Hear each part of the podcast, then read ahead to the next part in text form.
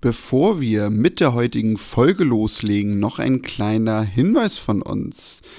Splens ist zurück. Unser Partner Splens hat die Tennissocke T2L entwickelt. Das ist die zweite Variante der Splens Tennissocken.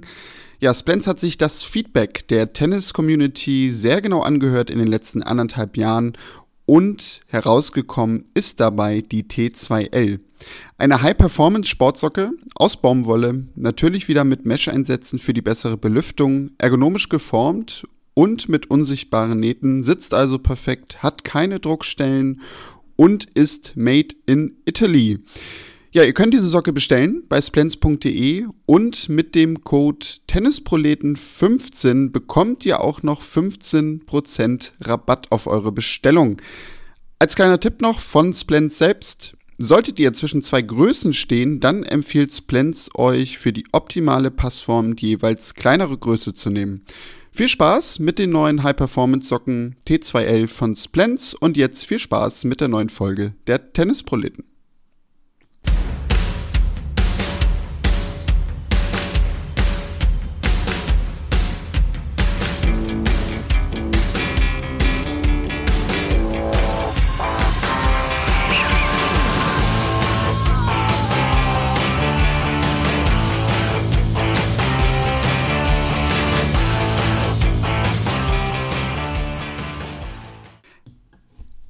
3, 2, 1. Herzlich willkommen zu einer neuen Folge der Tennisproleten. Ja, in der letzten Woche hatten wir ein relativ ausführliches Interview mit Andreas Mies gehabt. Ihr habt sicherlich alle schon gehört. In dieser Woche, ja, werden wir ein bisschen kürzer sein. Das hat zwei Gründe oder eigentlich sogar drei, denn es ist relativ wenig passiert die letzten Tage, aber so zwei, drei Themen haben wir uns doch rausgesucht. Ich bin ein bisschen angeschlagen und bin dann doch eigentlich ganz froh, wenn ich wieder mich gleich hinlegen darf. Und zusätzlich ist Tobi auch noch im Stress. Hallo Tobi. Hi Daniel, hallo. Also erstmal gute Besserung. Du klingst ja richtig angeschlagen. Alles Gute. Dann, wer es noch nicht gehört hat, äh, dringende Hörempfehlung, mal Werbung in eigene Sache. Hört euch äh, unsere Folge von letzter Woche an. Es ist fast schon kann man äh, sagen, in, in einigen Teilen eine zeitlose Folge. Ich habe das diese Woche gleich mal ausprobiert mit den Tipps von Andreas Mies beim Doppel. Also den Partner so richtig schön runtergezogen.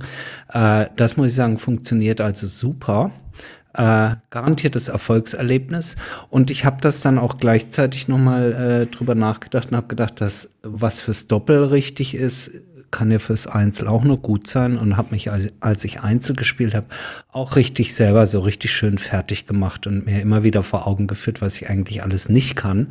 Und auch da muss ich sagen, es funktioniert. Also ähm, wirklich ähm, Ja, nein, also wirklich eine sehr, äh, äh, wie ich sagen muss, äh, hörenswerte Folge. Und äh, danke an euch alle, die ihr es gehört habt und uns so viel positives Feedback äh, gegeben habt. Ähm, das hat äh, großen Spaß gemacht. Danke an Andreas Mies natürlich nochmal. aber es ist natürlich auch schön zu sehen, dass der Podcast so erfolgreich angenommen wurde. Daniel. Wir waren in den, in den Top-Platzierungen über alle Sportcasts hinweg mal, trotz Fußball, trotz äh, WM. Finde ich, spricht fürs Tennis, oder? Ja, richtig, genau. Ja, wir, wir strotzen quasi der Fußball-Weltmeisterschaft, haben wir uns gedacht. Ähm, ja, haben wir ja gar nicht so geplant. Also das, das kam ja sogar auch ein bisschen kurzfristig zustande, das Interview mit Andy. Das hatten wir, kann man ja, glaube ich, jetzt sagen, äh, eigentlich sogar ein bisschen später erst geplant, so eher Richtung Weihnachten, noch weiter in den Dezember rein. Ähm, ja, war aber natürlich ein guter Zeitpunkt und wir können vermelden, ohne dass wir jetzt, glaube ich, Zahlen nennen, weil die habe ich kennst mich, ne, Mathe, ich habe noch nicht alle zusammengezählt, aber wir können, glaube ich, schon sagen, das war einer der erfolgreichsten Folgen, die wir so hatten. Ja, und dafür natürlich vielen Dank. Auch an Andi Mies nochmal. Ja, und auch danke an diejenigen, die das äh, in Zusammenarbeit mit Andy Mies neu herausgebrachte, ich will ja gar nicht sagen T-Shirt, denn das Motiv gibt's auch noch, hab ich, wusste ich gar nicht, gibt's auch auf Küchenschürzen. Wer also seinem Liebsten oder seiner Liebsten zu Weihnachten eine Küchenschürze mit dem Kramis-Motiv schenken möchte, das alles gibt's unter tennisproleten.de in unserem kleinen, aber feinen Online-Shop. Und wichtig, äh, boah, jetzt seid nicht erschrocken, das ist hier nicht groß Werbung, sondern wir befinden uns in der Weihnachtszeit. Da sucht jeder ja immer ein paar Geschenke für seine Liebsten und ihr tut auch noch Gutes damit. Denn in Absprache mit Animes äh, verfahren wir auch bei den Verkäufen für diese T-Shirts, Küchenschürzen, äh, Hoodies, Kappen, Turnbeutel, was auch immer, äh, so dass die Provision, die wir dafür bekommen, die geht direkt weiter an guten Zweck. Ähm, sobald wir an Weihnachten das alles mal aufsummiert haben, werden wir das dann hier auch nochmal bekannt geben, ähm, an wen wir das gespendet haben. Also das geht nicht darum, eure Tennisproleten reicher zu machen, sondern wir tun es einfach nur für die gute Sache und für euren Spaß mit der Kramis Collection. Richtig. Und man kann ja noch dazu sagen, für die, die diese Folge jetzt schnell hören, bis einschließlich Sonntag habt ihr auch noch auf alle Produkte 15% Rabatt und kostenlosen Versand. Das ja, ist relativ einfach. Durch einen Klick findet ihr auf der Webseite tennisproleten.de. Damit, Tobi, haben wir dann doch den Werbeblock jetzt rund. Wahnsinn. Das war nicht abgesprochen. Das war wirklich glaub, nicht geplant, wichtig, aber wir, wir, haben uns da so rein manövriert. Ähm, Komm Vielleicht ganz kurz, da, da werfe ich dir gleich noch einen zu. Hoffentlich erwische ich dich jetzt nicht auf dem falschen Fuß oder grätsch da irgendwie dazwischen. Hast du schon das neue Buch von Angie Kerber, wo wir gerade beim Thema Weihnachtsgeschenke sind? Hast du schon gelesen? Nee, habe ich noch nicht gelesen. Nee, aber ich, wir haben es auf der Agenda, oder? Wir wollten es vor Weihnachten noch besprechen, richtig? Genau, genau. Ja. Also wir müssen es dann schnell lesen, genau, mhm. weil eigentlich die Idee war, euch so zu Weihnachten, also wahrscheinlich wird das dann eine Folge sein, die wir über die Feiertage irgendwie rausbringen, vielleicht auch zwischen Weihnachten und Neujahr, weil werden wir jetzt auch produktionsmäßig nicht eher hinbekommen. Aber ja, dass wir da nochmal eine kleine Buchbesprechung machen, unsere Gedanken dazu äh, loswerden und vielleicht auch uns ein bisschen mit euch dann austauschen danach. Äh, ja, nur setzt natürlich voraus, und das war früher immer schon meine Schwäche in der Schule, man muss das Buch dann natürlich auch gelesen haben und das muss ich die Tage jetzt mal angehen. Okay, gut.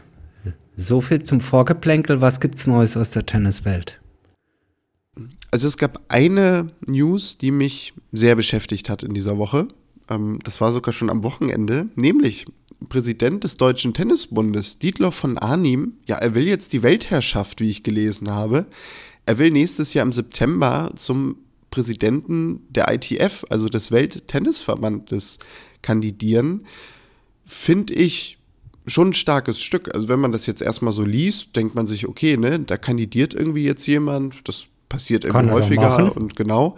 Aber da steckt, finde ich, natürlich auch irgendwie schon eine Aussage hinter. Also einerseits äh, David Haggerty, seit jetzt, ich glaube, insgesamt sieben Jahren äh, im Amt des ITF-Präsidenten, auch immer mal ja wieder so im Mittelpunkt gestanden durch zum Beispiel diese Davis Cup und Billie Jean King Cup Reform, Kosmos mit ins Boot geholt. Das war ja auch durchaus ein Verdienst, äh, dem wir David Haggerty zu verdanken haben, dass sich da so viel bewegt hat.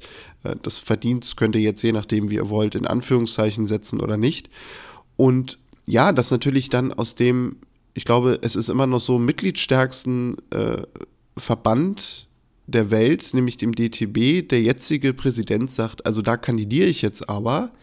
Ähm, das hat ja durchaus auch schon eine politische Nachricht, finde ich das hat es. Ich muss fairerweise sagen, dass ich das sozusagen nur als Schlagzeile mitbekommen äh, habe, jetzt keine, keine weiteren großartigen Details dazu habe. Deswegen haue ich es einfach mal so raus und vielleicht kannst du mich ja korrigieren oder zustimmen oder so. Mein erster Gedanke wäre doch erstmal, ähm, also beides gleichzeitig kann er nicht sein, oder? Also er würde dann sein Amt als DTB-Präsident aufgeben, denke ich mal. Das sind doch Vollzeit. Äh, Jobs dann. Ja, also da sind wir ja eigentlich schon bei dem entscheidenden Punkt, finde ich. Also weil ja, ja. Äh, äh, man stellt sich ja zwei Fragen. Wenn, wenn er kandidiert, was hat er genau auf der Agenda? Also was hat er vor? Weil ich denke jetzt mal schon, er wird da jetzt nicht nur kandidieren, weil ihm das Amt Spaß machen wird. Das wünschen wir ihm natürlich trotzdem, aber er wird ja auch irgendein Ziel haben, er möchte ja irgendwas bewirken. Ja. Und klar, die zweite Frage ist dann natürlich, also wie geht es mit dem Deutschen Tennisbund dann weiter? Ähm, weil er ist vor knapp zwei Jahren jetzt gewählt worden. Ich glaube, im Januar war das, 2021. Und ja, er galt ja so ein bisschen als der Präsident, der schon irgendwie jetzt für so eine Aufbruchsstimmung sorgen will, Reformer. der die ja, Reformer, der die Strukturen innerhalb des Deutschen Tennisbundes weiter professionalisieren will. Dann natürlich das Thema äh, ne, mit diesem Masters-Turnier, was er sich so ein bisschen auferlegt hat, dass er das unbedingt wieder nach Deutschland holen möchte. Ähm, ist jetzt nämlich genau die Frage. Also ist ihm das jetzt alles dann plötzlich egal, weil er so einen nächsten Karriereschritt sieht äh, und sagt sich, gut, ne, äh, dann bin ich halt nicht mehr DTB-Präsident und wir schauen mal, äh, wer das dann macht, ist aber nicht primär mein Problem.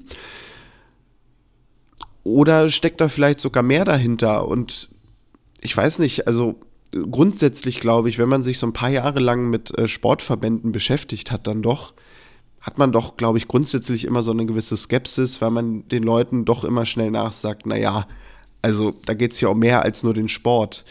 Ähm, ich habe da bisher auch jetzt noch nicht so viel gelesen oder gehört, was da die Idee sein könnte. So ein bisschen suffisant habe ich mir gedacht, naja gut, vielleicht denkt er jetzt, er kann ITF-Präsident werden und dann das Masters irgendwie nach, nach Hamburg setzen oder wie auch immer und da wechseln plötzlich Rasen. Äh, geht natürlich gar nicht, weil das würde die ATP entscheiden. Da hat die ITF überhaupt kein Mitspracherecht.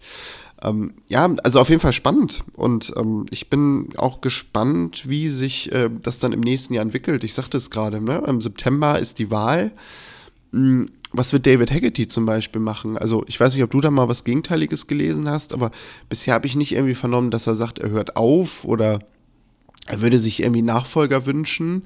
Also so wie ich das jetzt sehe, wird das ja auf eine Kampfkandidatur hinauslaufen. Und klar, das wird dann natürlich schon irgendwie etwas sein, wo Dietler von Arnim irgendwann aus der Deckung kommen muss und sagen muss, hier Leute, also das habe ich vor und deswegen möchte ich gewählt werden, weil die anderen Verbände natürlich dann dementsprechend ja ihm diese Mehrheit beschaffen müssen. Also so würde ich es auch einordnen. Wir dürfen hier ja und sind es ja auch gerne manchmal äh, Stammtisch sein.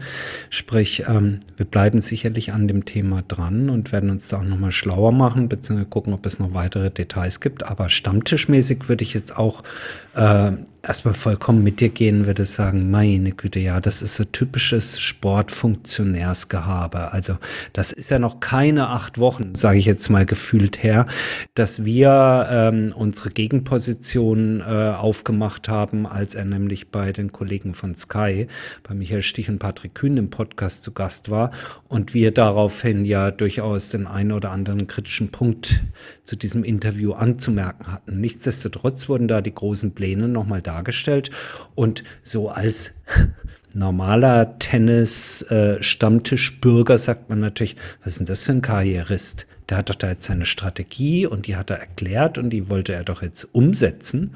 Und stattdessen, äh, ja, zieht er weiter zum nächstgrö nächstgrößeren Job. Es mutet zumindest so ein bisschen an. Natürlich wird er das wahrscheinlich am Ende dann alles ganz toll verkaufen, dass er in dieser Position ja noch viel, viel mehr fürs deutsche Tennis tun kann. Man darf gespannt sein. Ich finde es jetzt erstmal als Schlagzeile und als Meldung mindestens genauso befremdlich wie du. Und ähm, ja, werde mit Spannung darauf achten, was denn seine Reformpläne dann dann machen. Denn Eins ist ja auch klar, wenn da dann ein neuer kommt, wenn das so alles kommen sollte und ihm ein neuer nachfolgt, da kommt ja keiner, der sagt, ja, und jetzt setzen wir genau das so um, was mein Vorgänger hier so beschrieben hat, sondern der möchte auch wieder seine Duftmarke hinterlassen und macht wieder Dinge anders. Also Konstanz äh, ist eine Stadt am Bodensee. Richtig. Also sogar eine sehr schöne, wie man sagen kann. Ähm, ja, aber du triffst natürlich den Kern. Also er wird das irgendwie irgendwann verkaufen müssen. Ähm, ich bin auch gespannt, was es da so an Reaktionen gibt nachher aus den Landesverbänden innerhalb des DTBs, was vielleicht auch so Funktionäre, Spieler dazu sagen, wenn sie sich natürlich öffentlich äußern. Ähm, aber ja, also ich finde es schon ein bisschen schade insgesamt, weil mh, er ist ja letztes Jahr wirklich mit diesem Duktus äh, gekommen, ähm, ich möchte irgendwie den Deutschen Tennisbund professionalisieren, ich möchte ihn ein, äh, es muss irgendwie vorangehen, frischer Wind rein. Und du wünschst dir natürlich auch allgemein, also das ist ja ganz egal, wie groß ein Verband ist, eine Organisation, wenn du jemanden in ein Amt wählst mit dieser Stärke, möchtest du nicht, dass die Person irgendwie nach zweieinhalb Jahren wieder weg ist, sondern du wünschst dir natürlich, dass die Person es eine gewisse Zeit lang macht, dass diese Impulse nicht nur gesetzt werden, sondern dass sie dann auch die Zeit haben, sich zu entwickeln. Und ja, also jetzt kannst du natürlich einfach haben, dass du demnächst wieder beim Deutschen Tennisbund einfach den Fall hast, dass äh, jeder Stein umgedreht wird, weil einfach äh, jemand Neues da an der Spitze ist. Ja. Definitiv. Wir werden es uns genauer anschauen, beobachten, einordnen, kommentieren. Äh, natürlich auch ein gutes Wort für übrig äh, haben, wenn was Gutes draus wird. Wir schauen es uns an. Richtig, das werden wir. Und ja, wer auch gerade Zeit hat, sich viel anzuschauen, ist Fernando Verdasco. Ähm, über den haben wir immer schon mal gerne hier gesprochen, uns auch immer gerne mal ein bisschen an ihm abgearbeitet. Ähm, jetzt hat er eine Dopingsperre und ich muss sagen, als ich die Überschrift las, habe ich so gedacht, ha, habe ich immer schon gewusst. Dem habe ich zugetraut, muss ich leider so gestehen. Ähm, dann habe ich das Ganze aber gelesen und dachte mir so, hm, also im Gegensatz zu vielen anderen Dingen ist er mir in dem Fall jetzt sogar mal wirklich sympathisch. Denn er ist nicht ähnlich zum Beispiel wie bei Simone Halep auf irgendwas getestet worden, wodurch er jetzt zwei, drei Jahre äh, nicht spielen kann, was wahrscheinlich für ihn auch eher das Karriereende bedeutet hätte, sondern er hat eine zweimonatige Sperre, weil er ein Mittel genommen hat, Tobi, ja, dass er einfach hätte verlängern müssen. Das nimmt er nämlich immer schon, beziehungsweise schon seit einer ganzen Zeit. Ähm, ja, da er die Diagnose ADHS bekommen hat und äh, deswegen dieses Mittel halt unter Anmeldung nehmen darf. Äh, Finde ich interessant, weil verdränge ich auch immer so ein bisschen, dass es sowas ja auch gibt und dass diese Sachen dann verlängert werden müssen, immer, ich glaube, für jeweils äh, äh, ein Jahr oder zwei Jahre. Hm. Was hattest du so gedacht, als du die Meldung gelesen hast? Beziehungsweise, und, und kannst du dem auch folgen, dass ich mir so dachte, hm, also da hat er jetzt sogar mal ein paar Sympathiepunkte bei mir. Ähm, sowohl als auch, also beides, denn es hat ja nicht lange gedauert. Äh, da reicht dieses Thema dann insbesondere oder halt vor allen Dingen in den sozialen Medien ganz schnell wieder dafür und dazu, dass natürlich Generalverdacht ausgesprochen wird über eine ganze Bandbreite von Spielerinnen und Spielern, die angeblich dieses Medikament aus einer Ausnahmegenehmigung heraus auch nehmen oder wo gemunkelt wird, das nehmen sowieso 50 von 100 Spielern ähm, und man dann natürlich wiederum hinterfragt, gibt es eine äh, statistisch signifikante Häufung von ADHS? Ähm, ähm, ja, Tennisspielerinnen und Spielern. Und das wiederum, was schade wäre, würde sozusagen die, die Ernsthaftigkeit ähm, äh, dieser, ähm, dieser Diagnose natürlich so ein bisschen ad absurdum führen und auch all denen Unrecht tun, die wirklich unter den ja, Auswirkungen von ADHS leiden und denen wirklich mit einer guten Medikation äh, geholfen werden kann. Denn äh, ich, ich weiß das, dass ähm, äh, wenn jemand da gut, man nennt das eingestellt ist, ähm, also auch medikamentös, dass es wirklich eine große, große Hilfe sein kann für diejenigen, die betroffen sind. Also insofern, ähm, ja, äh, sympathisch, menschlich mit dem, ich habe das vergessen anzumelden, doof irgendwie oder vielleicht aber auch wiederum nötig, äh, dass damit die Diskussion gleich wieder auf das nächsthöhere Niveau eben gehoben wird.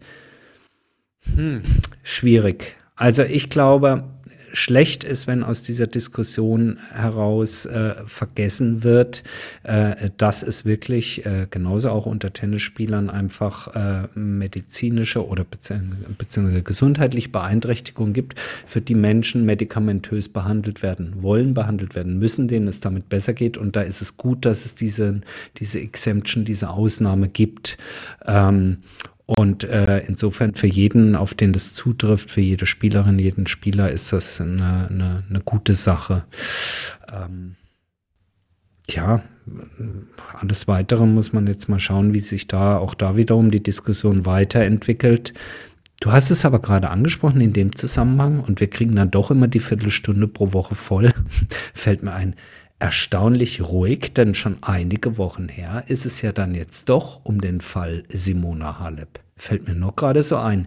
Denn wenn ich überlege, wie ihre sehr, hm, das soll jetzt nicht sarkastisch klingen, aber sehr betroffene, ihr sehr betroffenes Statement danach äh, klang, dass sie jetzt also in, den, in das härteste Match ihres Lebens einsteigen wird und alles dafür tun wird, um sich zu rehabilitieren. Bin ich dazu ungeduldig oder hätte man da erwarten können, dass doch irgendwann jetzt mal irgendwie was kommt? Ja, also wo du das jetzt sagtest, ich, war mein erster Gedanke, stimmt, hast recht. Aber ja, wahrscheinlich sind wir zu ungeduldig. Also es ja. geht in dem Punkt denn doch wahrscheinlich auch sehr darum, dass du dich mit Anwälten vorbesprichst, dass da Dinge formuliert werden müssen. Äh, man natürlich auch guckt, wie man Sachen beweisen kann, die man da dann aufschreibt. Also wahrscheinlich dauert das einfach eine Zeit lang. Ich, ich weiß gar nicht, wie lange ist das jetzt so ungefähr? So zwei Monate, glaube ich. Ne? gefühlt würde ich jetzt sagen zwei Monate. Ich kann mich nur erinnern, dass also zumindest mal, auch wenn wir drüber lachen, die Erklärung, äh, dass bei, bei wem war das? Bei dem kolumbianischen Doppelspieler? war das dann nicht der Fall, ja, ja, genau. äh, dass das also von den, von den Rindersteaks kommt, die man einfach vermehrt in Südamerika isst. Äh, die waren doch relativ schnell mit der Erklärung um die Ecke und auch Sarah Errani mit dem Herzmittel ihrer Mutter, das einfach beim Kochen der Tortellini in die Brühe gefallen ist, die kam auch relativ schnell um die Ecke. Vielleicht kann man auch sagen, genau deswegen muss sie heute auch noch den Spott ertragen, weil sie so schnell mit so einer doch recht ähm, soll ich jetzt sagen, amüsanten Erklärung um die Ecke kam und vielleicht macht das Simone Hale besser an der Stelle äh, und ausgewogener und deswegen dauert's. Aber klar, wir leben natürlich auch in einer sehr schnellen Zeit, auch was Nachrichten, was ähm, Information, Antwort, Reaktion darauf angeht.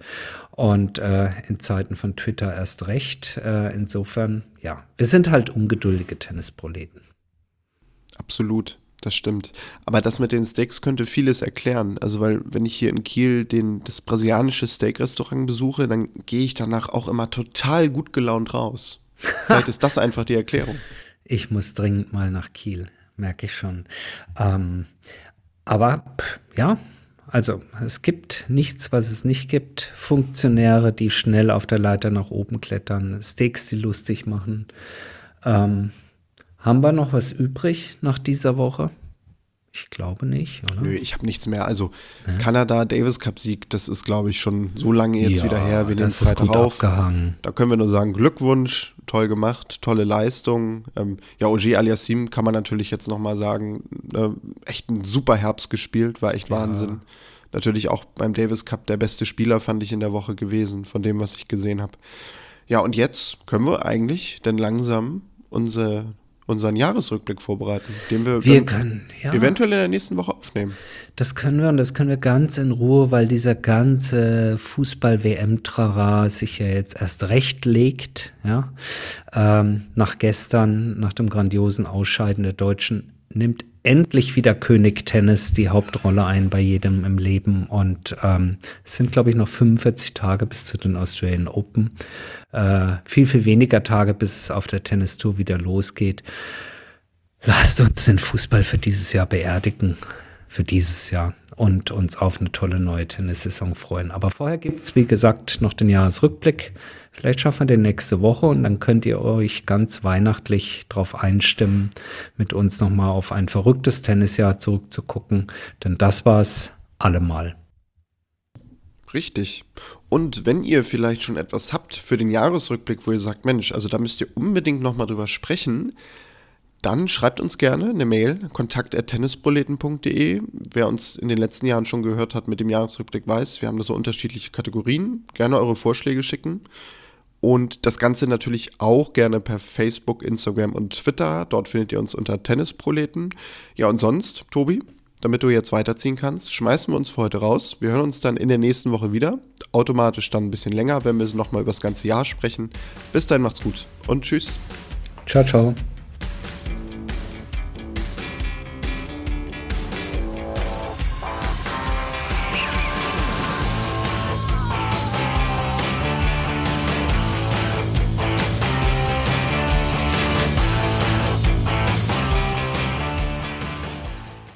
Wie baut man eine harmonische Beziehung zu seinem Hund auf? Puh, gar nicht so leicht. Und deshalb frage ich nach, wie es anderen Hundeeltern gelingt, beziehungsweise wie die daran arbeiten. Bei Iswas Dog reden wir dann drüber. Alle 14 Tage neu mit mir, Malte Asmus und unserer Expertin für eine harmonische Mensch-Hund-Beziehung, Melanie Lippisch. Iswas Dog mit Malte Asmus. Überall, wo es Podcasts gibt.